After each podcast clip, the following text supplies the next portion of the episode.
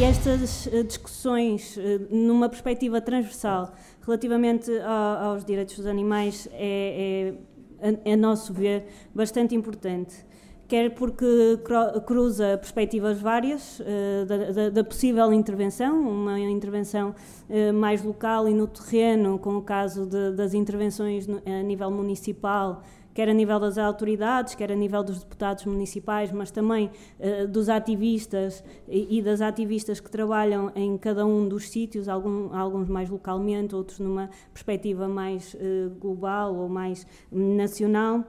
e que têm um, um papel essencial, isto falando uh, das pessoas que têm trabalhado e, e, em qualquer uma destas perspectivas a nível do bem-estar animal, porque apesar de já sermos alguns, ainda uh, falta e por vezes percebe-se bem de que forma é que as pessoas estão isoladas uh, a tentar trabalhar de forma a garantir o bem-estar animal. Em Vila Real tivemos também neste painel uma, uma vertente mais de informação científica que também foi importante, eh, mais relacionada com o, o bem-estarismo, eh, que nos trouxe também uma perspectiva relativamente a avanços científicos, que nós podemos perfeitamente ver que, embora esse conhecimento exista, não está de todo a ser aplicado, e esses avanços científicos vão muito, eh, são estudados, mas encontram sempre muita, eh, muita barreira naquilo que é o lucro da produção industrial e na falta de prioridade política que existe como, como, muitas vemos na questão da cabimentação orçamental, quer a nível eh, local, quer a nível nacional. Bem, eh, nós nestas duas sessões vimos várias questões que vão também para além do bem-estar animal e que nos parece que uh, está aqui tudo integrado. Aliás, estávamos agora mesmo a discutir essas questões, as questões económicas e sociais que se levantam quando falamos, por exemplo, da produção animal ou do transporte dos animais e de como eh, trabalharmos com esse senso comum e com essas perspectivas que nos são eh, transmitidas a priori e como as desmontar e como encontrarmos outros aliados, eh, mas também de questões do ambiente, questões da biodiversidade, ehm, que todas elas vão eh, trabalham contra, ou seja, acabam por ser uh, faces da mesma moeda quando pensamos que estamos em, em numa uh, estrutura de exploração capitalista que beneficia apenas e, e, acho que no caso aqui do transporte de animais que vimos hoje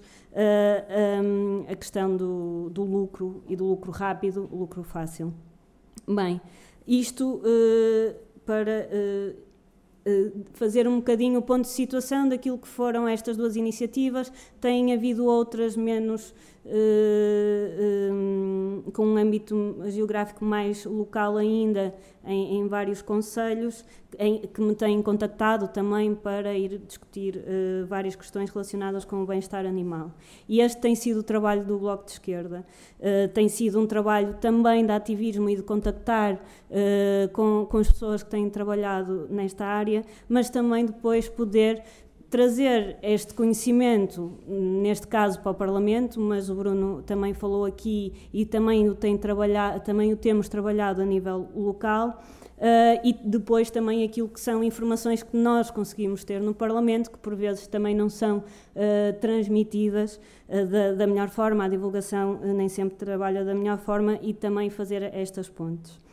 Bem, hum, nós temos trabalhado, e como já foi aqui referido na questão do estatuto jurídico e da lei dos maus tratos animais, hum, também tivemos e, e, estamos a ter, porque há um problema de implementação uh, a nível da lei do não abate e da esterilização, temos feito muita força para que haja uma cabimentação orçamental, que entretanto existe uma portaria, e aqui passo um pouco a informação, que cabimenta 500 mil euros a que os municípios, as associações e assim se podem candidatar para a esterilização dos animais, mas o Bloco de Esquerda diz que isto não chega.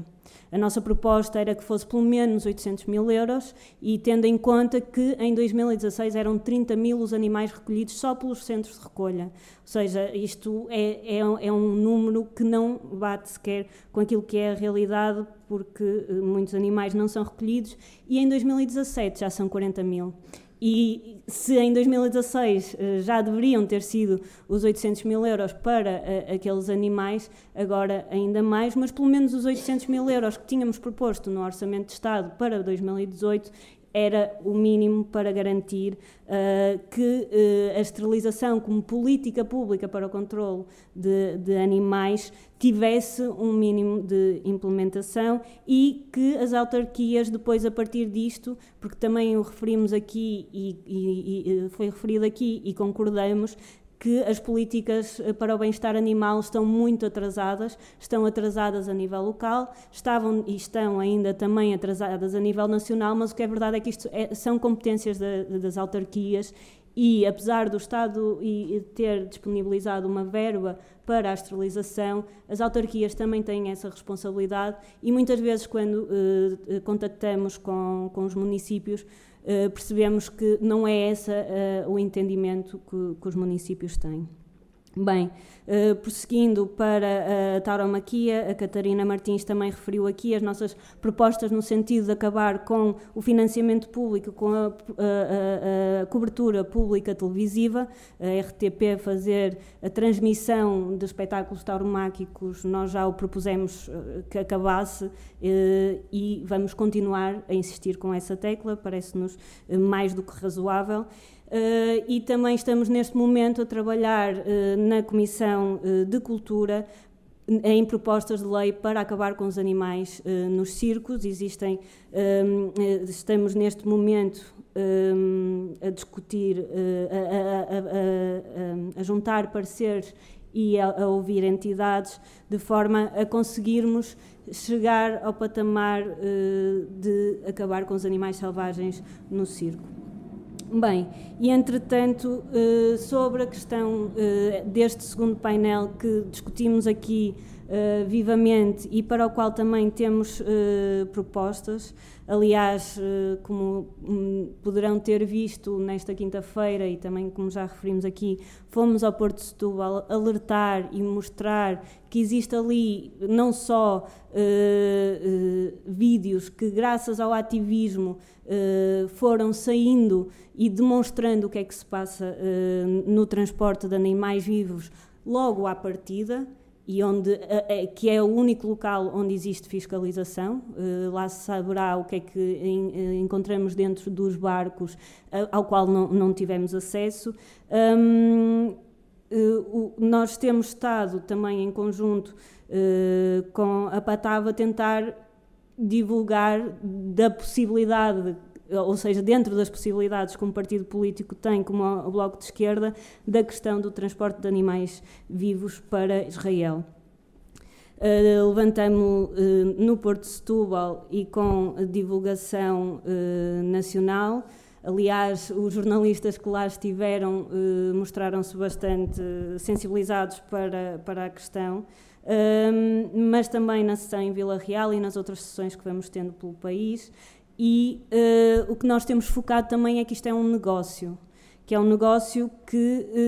uh, é feito desta forma porque é da forma que garante uh, o lucro máximo. E que qualquer pedrinha na engrenagem acaba por ter um efeito e como dizia há pouco uh, relativamente à questão do veterinário uh, que vai contra a, a, rapidez e, e a, a, voracidade digamos assim desta, desta, desta exportação. Bem nós temos neste momento uh, um projeto de lei que uh, propõe que exista um veterinário a bordo desta, destas embarcações e que este veterinário tem que ser certificado. Um, e, uh, também que existam outras condições que neste momento não existem, quer condições a nível de escoamento de, das fezes, da urina, uh, quer a nível da ventilação por causa dos gases também das fezes, da urina, mesmo para os animais poderem ter algum conforto uh, e, digo aqui algum conforto. Um, e uh, também para que tenham mais espaço, quer para poderem, hum, dentro dos possíveis, ter alguma uh, uh, um mínimo de conforto, quer para que o próprio médico veterinário que irá a bordo possa também ter um outro, uma outra aproximação aos animais que neste momento bem, claro, não existindo, não tem, mas que da forma como os animais neste momento vão, também uh, não teria. Um, e isto é, parece-nos a base mais básica, digamos assim, o, o mínimo comum, em que o Bloco de Esquerda batalhará para que se garanta. Uh, temos, uh, aliás, na audição da, da PATAV e da, da petição, tivemos bem a percepção de que uh, será complicado até isto, ou seja, até garantir estes mínimos, eh, não, não, não temos a certeza de ter todo o enquadramento político para o fazer. Existem difer diferentes forças políticas na Assembleia da República, a nossa relação de forças é aquela eh, que, que conhecem, no entanto, nós comprometemos-nos a, a bater-nos por esta, por esta, por esta uh, proposta. Entretanto, continuamos a achar que o regulamento europeu uh, faz sentido e que, uh, tendo nós iniciado esta exportação em 2015 uh, eh, e estando em, em, em, a exponenciá-la, para nós o que faz sentido é que ela não seja exponenciada e se existem soluções, como a questão do, do frio e da, da, refrigeração da carne, então que, que, se aposte numa solução que garanta o bem-estar do, dos animais onde é produzido, que garanta que nós, em Portugal, não ficamos com a pegada ecológica e ambiental uh, e não fiquemos com uh, aquilo que é os lucros gerados desse, desse negócio. E uh, parece-nos que, ou seja, continuaremos a trabalhar nesse sentido, sendo que uh, nos parece essencial que, pelo menos, algumas regras de bem-estar animal a bordo sejam mantidas. E parece-nos também importante que se faça um, um cadastro do, dos barcos e dos transportadores a nível nacional e europeu, Uh, para garantir uma maior transparência. Uh, Falava-se também de uma maior transparência por parte da Direção-Geral da Alimentação e Veterinária, que eu também acho essencial, embora uh, os dados, como também aqui foi referido, nem sempre batem certo entre Portugal e Israel, nem sempre ou, ou nunca, mas o princípio da transparência é essencial para qualquer Estado de Direito democrático e parece-nos essencial que também esses dados sejam transmitidos. Um, e isto pode ser tudo recomendado uh, ao Governo de forma a que tenha em conta esta, esta, estas especifica, especificações, especificações. Desculpem. Bem, um, por fim, uh, dizer que nestas duas sessões Uh, para além dos temas que tratamos aqui uh, mais diretamente, se foram levantando outras questões que, se calhar, temos que começar a abordar e a pensar em como responder. A questão das suiniculturas, que se vai levantando uh, um pouco não é um pouco por todo o país, é onde, onde, estas existem e neste momento temos em Leiria um problema grave de poluição ambiental até uh, relativamente a, aos excrementos uh, expelidos pelas suiniculturas que estão acima de qualquer lei e com a conivência do poder local. Temos também a questão da transparência nos matadouros e como é que podemos ter mais ativistas a trabalhar um, e a poderem aceder aos espaços fechados e nada transparentes do, dos locais onde uh, neste momento se trata com, com os animais, os problemas da caça. Hoje foi aqui levantado também a questão da canicultura e dos criadores uh, e dizer que a associação que regulamenta, uh, tanto quanto temos investigado um, a canicultura e a criação eh, de cães, uh, apesar de disso ser também algo com que não concordamos, ou seja, a ideia de, de, de, de criação de cães, quando também já temos. Uh, bem, mas é uma, é uma associação privada e que também não garante qualquer fiscalização, transparência, nem possibilidade de alguma regulamentação por parte do Estado. Pronto, e uh, mais uma vez a questão da pecuária, onde é que os animais, uh, os animais uh, domésticos são domésticos, mas há animais de pecuária que são domésticos, mas são de pecuária, ou seja, todas estas indefinições que simplificadamente são colocadas e ainda não existe muita jurisprudência que ajude a que certas situações sejam permitidas noutros espaços, mas parece-nos também, e por aquilo que temos contactado no terreno, que existem pessoas, quer em Sintra, também um, em outros conselhos, a trabalhar numa, numa forma de operar que garanta também que existe já jurisprudência a nível dos tribunais para se começar a perceber como fazer. Toda esta, toda esta legislação é muito nova e essa prática, quer por, quer por parte das autoridades um, fiscalizadoras, quer por parte de, das autoridades de, de um, os tribunais, uh, acaba por ainda não ter muito, muito conhecimento para um, se direcionar. Por fim, queria dizer que é muito e muitíssimo importante, e acho que se percebeu aqui hoje, e eu tenho percebido isso sempre que contacto, que é eh, extremamente importante a mobilização dos ativistas, o trabalho que fazem e que é necessário também um espaço maior para uma intervenção social uh, a nível da denúncia no, na, na, sociedade portuguesa e que também acabe por haver um, um espaço consagrado. Não sei se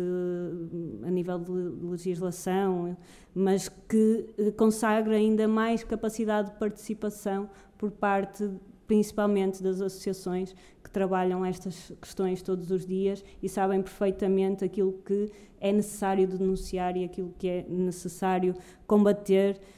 um, quando estamos a falar, neste caso, dos direitos animais e do bem-estar animal. Agradecer a todos e a todas terem vindo e terem ficado aqui esta tarde. Muito obrigada também por parte das nossas companheiras do Brasil